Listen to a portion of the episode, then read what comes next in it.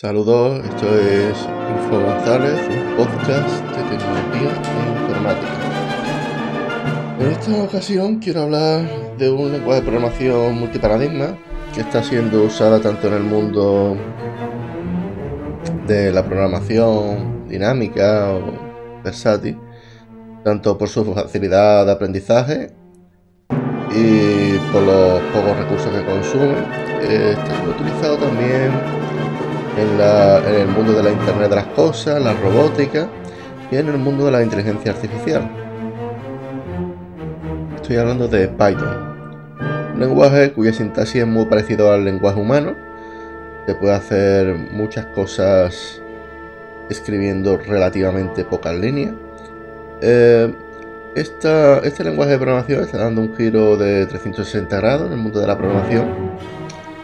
Eh, o sea, estás, eh, por ejemplo, el otro día, hace tiempo, me compré yo un microbit, una tarjeta de desarrollo como, como Arduino, que funcionaba con MicroPython. MicroPython es una versión minimizada de Python para el mundo de Internet de las Cosas.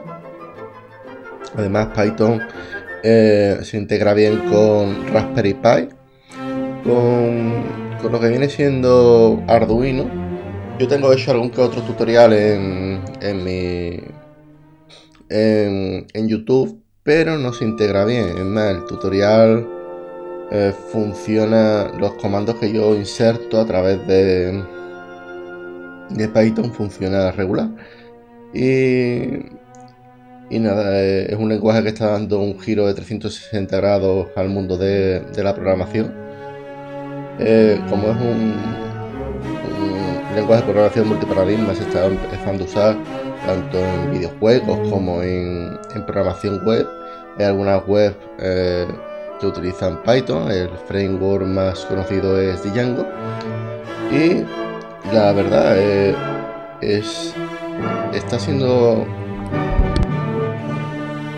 tan rápidamente implementado que hasta mm, en los foros de Star Overflow la la mayoría de la gente, no, no sé ahora, pero hace, hace unos meses, era, estaba Java y por debajo de Java estaba Python. Seguramente de, aquí a unos meses, si no ya, seguramente lo, lo habrán superará a Java debido a su facilidad. Decide que este lenguaje de programación nace a finales de los 80 y es un lenguaje bastante bastante fácil de aprender. Vamos. Eh, Python, se puede utilizar para emplear para, para prácticamente todo, desde creación de, de scripts que automatizan tareas, por, eh, eh, por ejemplo, desde, desde nuestro, nuestra terminal Python. Lo que pasa es que no es exactamente una terminal de comando, porque la terminal de comando está, está más enfocada a interaccionar con el sistema operativo en sí. Y con Python se puede hacer, pero por ejemplo no, no se puede acceder a, por ejemplo, otros programas, como por ejemplo las... Si yo tengo, por ejemplo, los comandos de la terminal normal de PowerShell, yo no puedo acceder desde Python.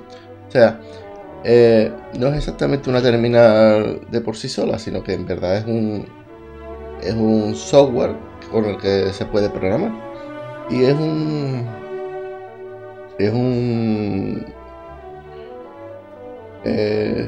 vamos, se puede emplear prácticamente en cualquier cosa, tanto en tareas de automatización de sistemas, creación de videojuegos.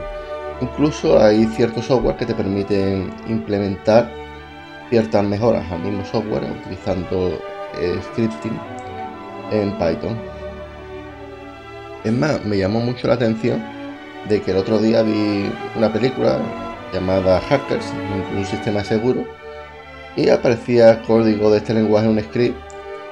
Y nada, eh, otra cosa me llama a la atención, o sea, por el tema de, de, de las líneas de comando, ahora que ha salido el tema, decir que quería comentar que las líneas de comando hasta hace 6 años, antes de que apareciera Windows 10, desde que eh, bueno, 6, Windows 10 creo apareció en el año 2015, pues hace 5, hace entre 4 y 6 años, la línea de comando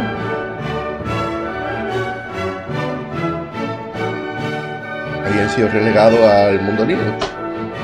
Y de, hecho, eh, un lenguaje de programación como PHP, eh, digamos que a programar bien en PHP tenías que tener instalado un, Ubuntu, aunque sea en máquina virtual, porque tampoco iba del todo bien, sobre todo con Windows XP. Con Windows 7 era era otra cosa, pero había programas como por ejemplo Composer, que es una línea de comando que te permite instalar bibliotecas de otras dependencias.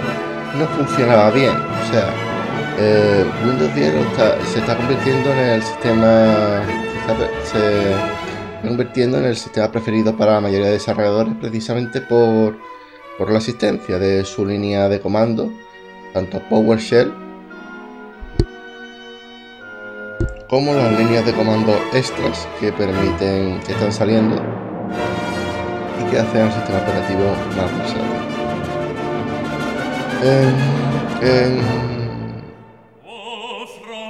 Eh, otra cosa que llama mucho la atención de Windows 10 es la interoperatividad de, entre Windows 10 y Linux, que está alcanzando niveles que para quienes hemos vivido el Paco Windows Linux, yo nunca pensé que yo podía correr eh, programas de, Linux dentro de Windows. Hace algunos años existían algunas cosas, ¿no? Había cierta, ciertos software que te permitían emular un bash y te permitían hacer pequeñas cosas, pero ni de lejos lo que se puede hacer a día de hoy instalando en Windows 10 un subsistema y yendo a la Store instalando un Kali Linux o un Ubuntu que lo puedes hacer. O sea, no era ni impensable lo que se está. hasta dónde se está abriendo el sistema de Microsoft ahora. Em, aparte. Aparte de, esto, eh, quiero hablar de otra línea de comando, bueno, no va exactamente, no es línea de comando, pero, pero es un gestor de paquetes, o sea, Node.js JS, para quien no lo sepa, es una máquina virtual parecido a Java o Python que permite.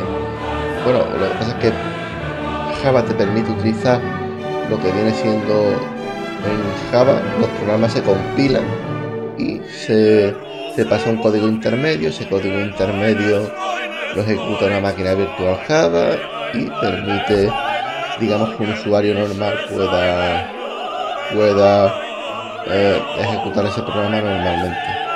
En Python y Node.js eh, no, son eh, viven tanto Node.js como Python viven en el mundo de los scripts y,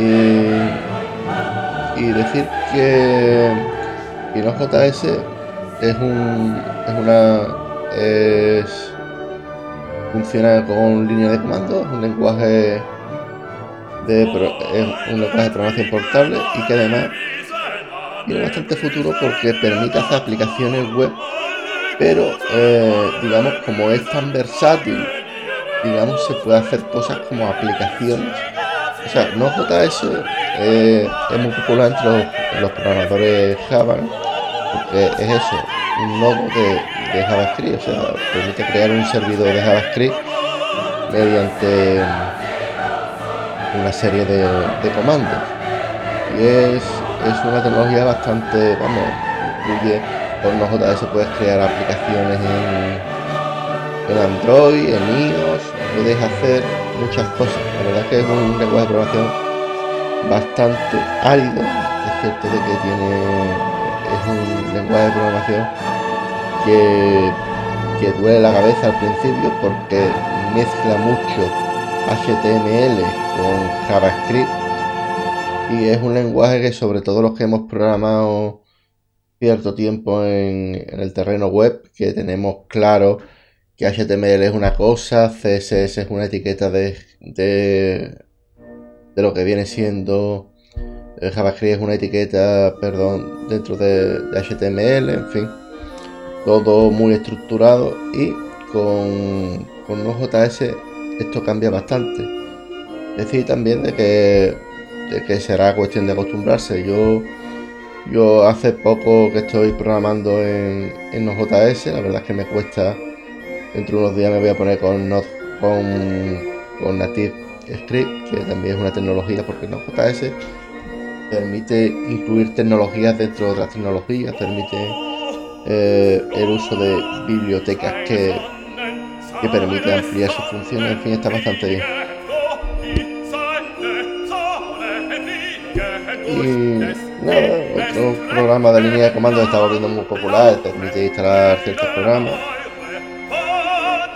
Eh, creo eh, es Scoot, pero también se están poniendo de moda otros ahora mismo no, tengo los datos, pero que está poniendo de moda mm, lo que viene siendo el mundo de la línea comando.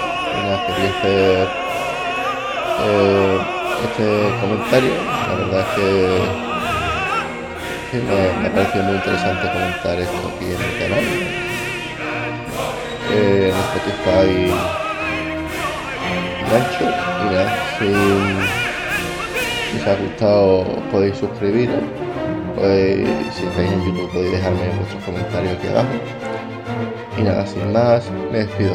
Un saludo, hasta la próxima. Chao.